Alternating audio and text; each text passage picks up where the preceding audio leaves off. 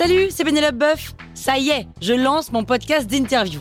Il s'appelle On tisse la toile et c'est un podcast qui révèle la face cachée des invités. Et d'ailleurs, mes invités, ce sont des CEO et des célébrités comme Gad Elmaleh, Jean-Michel Apathy, My Better Self, Rose Eberstein, Mireille Dumas. Et évidemment, je pose des questions qu'on n'ose pas toujours poser et je leur fais faire des tests, des challenges, je leur fais jouer d'harmonica, grignoter des trucs, bref. Rendez-vous sur On tisse la toile pour découvrir une interview tous les lundis. Ciao Sur écoute. Un barrage contre le Pacifique. Ça, c'est. Ouais, pourquoi pas Pourquoi pas Pourquoi pas Vous écoutez Krusty Book, le podcast qui résume les livres en vous spoilant le hook.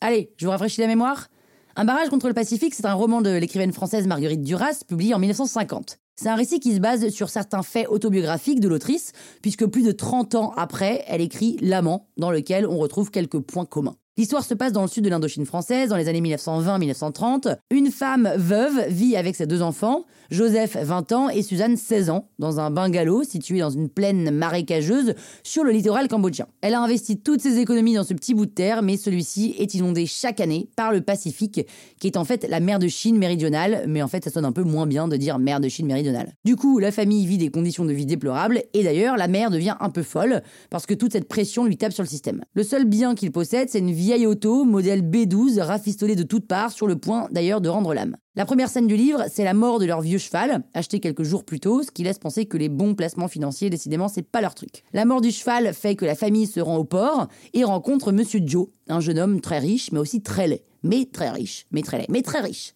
La mère se dit alors que ce serait idéal que sa fille épouse cet homme très laid mais très riche, et Monsieur Joe est plutôt d'accord parce que Suzanne lui plaît bien. Il vient alors la voir tous les jours au bungalow et il tente, d'une certaine manière, d'acheter Suzanne en lui offrant des produits de beauté, des robes, des trucs et des machins. Mais en fait, ça ne va pas assez vite pour la mère qui pose un ultimatum à Monsieur Joe, soit t'épouses ma fille, mec, soit tu la quittes. Monsieur Joe panique et il offre un diamant à Suzanne. La famille se met donc en route pour Ho Chi Minh pour vendre le diamant avec une estimation à 20 000 euros, hein. enfin, sauf que à l'époque, c'était pas des euros. La mère devient obsessionnelle avec cette histoire de diamants et les deux enfants en profitent pour faire leur vie. Joseph tombe amoureux de Lina, une femme mariée, qui lui achète d'ailleurs son diamant pour 20 000 francs, pour le lui rendre ensuite, pour l'aider.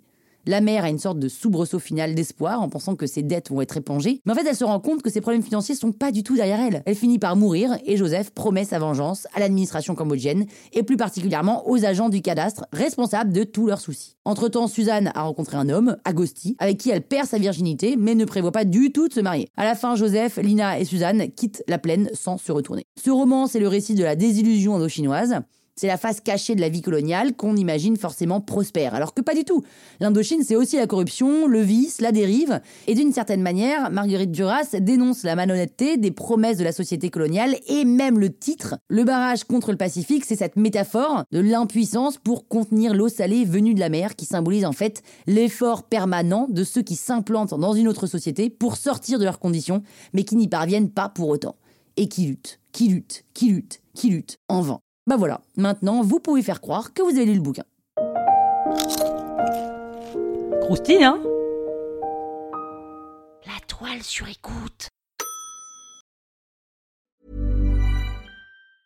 Mom deserves the best, and there's no better place to shop for Mother's Day than Whole Foods Market. They're your destination for unbeatable savings, from premium gifts to show-stopping flowers and irresistible desserts. Start by saving 33% with Prime on all body care and candles. Then get a 15-stem bunch of tulips for just $9.99 each with Prime. Round out Mom's menu with festive rosé, irresistible berry chantilly cake, and more special treats. Come celebrate Mother's Day at Whole Foods Market.